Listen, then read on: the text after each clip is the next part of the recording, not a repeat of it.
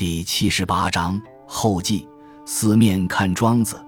此人活在距今两千三百多年前，人们叫他庄子。子者，男子之美称也。庄子，这是尊敬的称呼，亦即庄先生。庄先生活着时，履历不显，声名不彰，又厌烦交际，所以除了随身的几个弟子，少有人认得他。他死后两百年，司马迁著《史记》，写《老子列传》。顺便把他的小传附录在《老子列传》之后，附录小传当然简略，仅有二百三十五字，字虽然少，也算难为司马迁了。你要知道，司马迁那时搜集庄子的材料，庄子已死近两百年了。两百年间，经历暴秦焚书，又遭楚汉厮杀，以及汉武帝的罢黜百家。独尊儒术，先秦史料星散，搜集工作多么难做。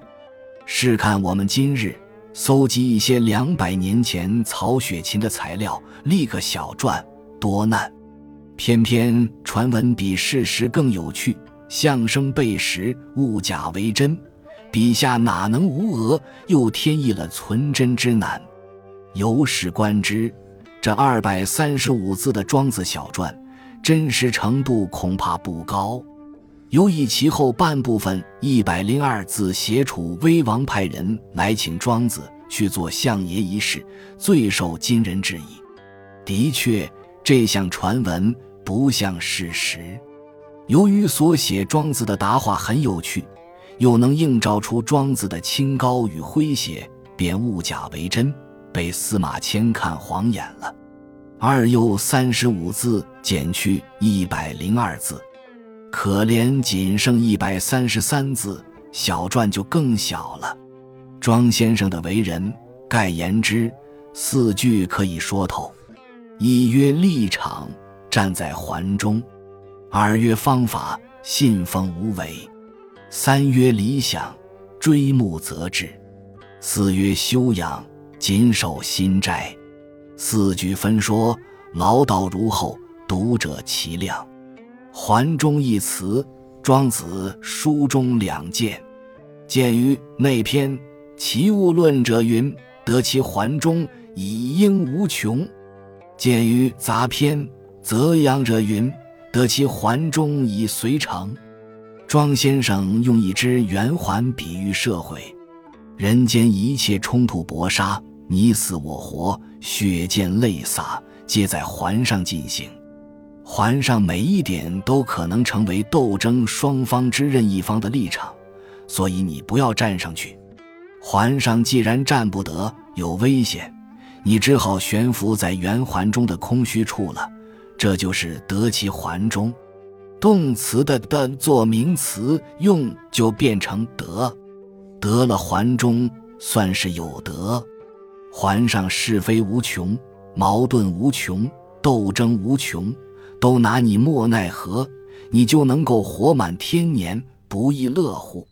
待到乱世转入治世，斗争缓和些了，秩序安定些了，你仍需谨守环中的空虚，切勿倒失。环上的是非，你不必参与。对事物的演变，既不应去推动。也不应去抵制，最好是顺其自然以成之，这是随成。用儒家观点看，庄先生太滑头，算不得大丈夫。无为一词，庄子书中贫贱。无为绝非是袖手不做事，你要吃饭穿衣、娶妻养子、成家立业，哪能不做事呢？无为的这个为，相当于家人旁的那个为。为者何？人为也。不要没事找事，吃饱了撑着似的。凭你那古怪的思想，今日红花，明日紫草，做不完的社会实验，唯利自然，折腾百姓。这是对官说的。你若做老百姓，亦宜各治其事。少去管东家长西家短，这也是无为吗？作为行事接物的方法，无为就是要遵循客观规律，不要违反规律肆意妄为，徒滋人祸，贻笑轻视。不过，用激进观点看，庄先生太保守，算不得革命家。则至一词出自《庄子》内篇养生主，今乎野鸡者是。野鸡觅食林中，十步才得一啄，百步才得一饮，十分劳苦。虽然劳苦，也不愿被关入养禽院，吃自来食。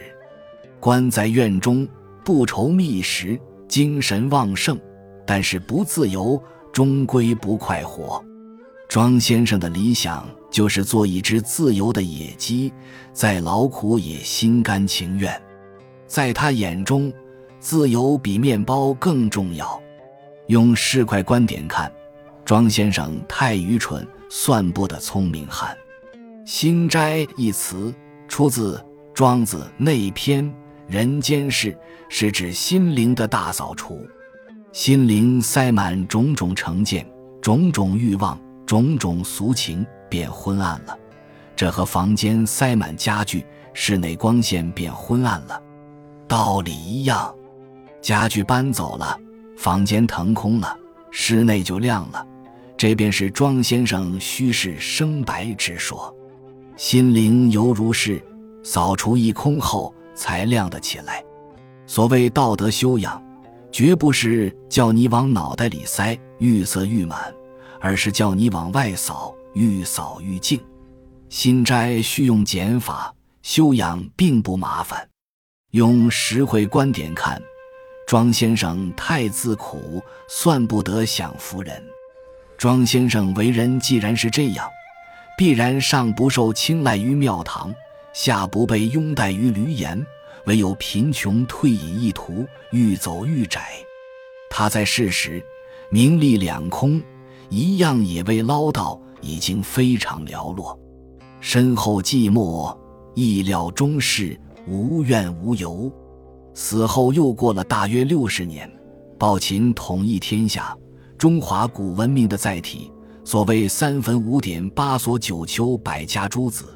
除了著虐的法家著作和实用的技术书籍，悉被查抄，聚而焚之。出乎意料的是，由于《庄子》文章太漂亮了，民间有人暗藏，烧是烧不完的，居然残留下来。魏晋之际，呼唱玄风，崇尚清谈，《庄子》可以提供谈资，乃大流行。此后千载已降。历代总有极少数的士人不满现实，藐视权威，挑战礼法，又从庄子援引论点。更多的读书人惊讶于庄先生奇妙的想象与生动的描写，《红楼梦》的妙喻都晓得文章是庄子的好，所以庄子终于享誉文坛，得以不朽。只是那穷老头历经万劫转化为鼠干，为虫臂，为鸟羽，为衣角，天知道他变成何物了。流沙河。本集就到这儿了，感谢您的收听，喜欢请订阅关注主播，主页有更多精彩内容。